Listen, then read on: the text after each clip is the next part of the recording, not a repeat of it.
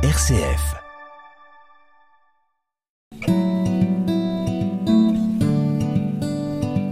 Fermez les yeux et imaginez. Nous sommes en 2069. Rouen est la capitale française de la Fédération européenne depuis que Paris a dû être abandonné. Au début de ce que tout le monde nomme désormais la décennie terrible, la fièvre de Marbourg a décimé le monde, tuant 15% de la population et provoquant une refondation politique de l'Europe ravagée par le virus. Ce monde nouveau n'est pas parfait.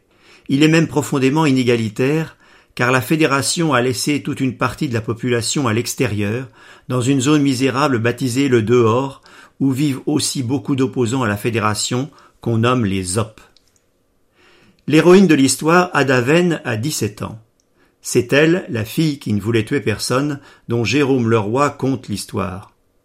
De cet auteur, je vous avais présenté ici une trilogie, Loup après tout, parue en 2019-2020, une dystopie dont on retrouve ici certains éléments d'ambiance et de décor. Ada Venn est une fille de, en l'occurrence de Clara Klein-Venn, vice-gouverneur de l'État français. On apprend rapidement qu'un référendum d'initiative populaire a provoqué le rétablissement de la peine de mort, largement contre l'avis de son actuelle présidente Agnès Coeur, compagne de la refondatrice Vigdis Mendoza. Ce rétablissement a toutefois été assorti d'une condition terrible, que ce soit non pas un bourreau professionnel qui l'applique, mais un citoyen tiré au sort dans le pays. Loterie monstrueuse et écrasante responsabilité que celle d'appuyer sur un bouton et d'assister en direct à la mort du condamné retransmise par la télévision. L'histoire commence réellement quand Adaven est tiré au sort à son tour et se rebelle refusant d'appliquer la sentence de mort. Elle, la pionnière jusqu'ici modèle, qui faisait la morale à tout le monde, elle qui, à l'âge de cinq ans, a dénoncé aux autorités son propre père qu'elle avait surpris en train de fumer, comportement absolument prohibé, n'a d'autre choix que de s'enfuir pour échapper à son devoir de citoyenne.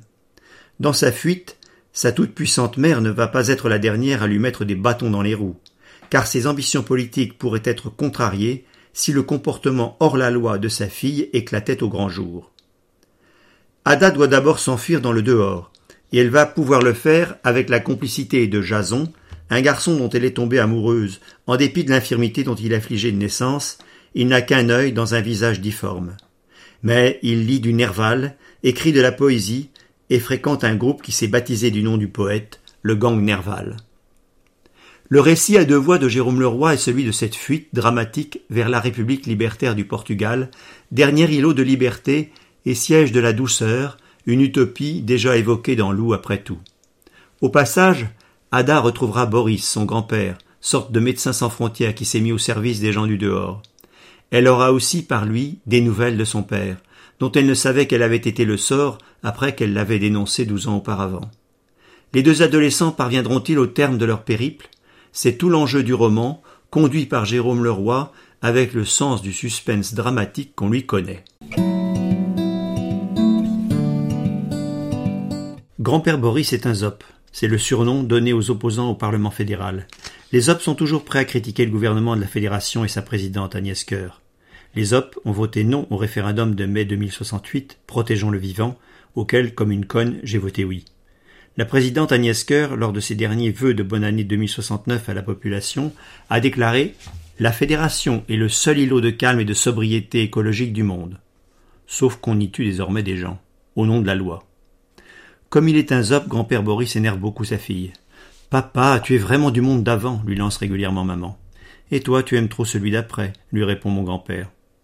Grand-père vient tout de même déjeuner très souvent dans notre maison de Darnétal, après avoir fait le trajet à vélo électrique et montrer son laissez-passer au poste de garde au bout de la rue de Verdun. C'est dans ce quartier que se concentrent les maisons et les villas des hauts dirigeants. S'ensuivent des discussions entre eux que je trouvais jusqu'à récemment stériles, sans intérêt.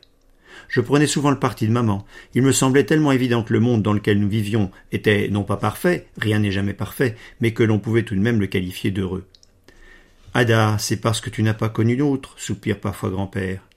Le monde de la décennie terrible, c'est toi qui dis ça, grand-père avec tout ce que tu as vécu à cette époque-là?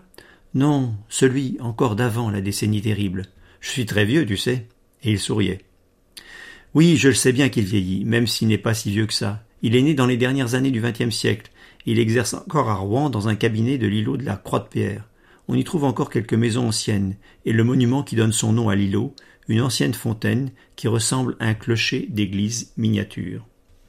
À suivre, je viens de vous lire un extrait de Histoire de la fille qui ne voulait tuer personne, un roman de Jérôme Leroy paru chez Syros, 362 pages, 17,95 euros. À vendredi.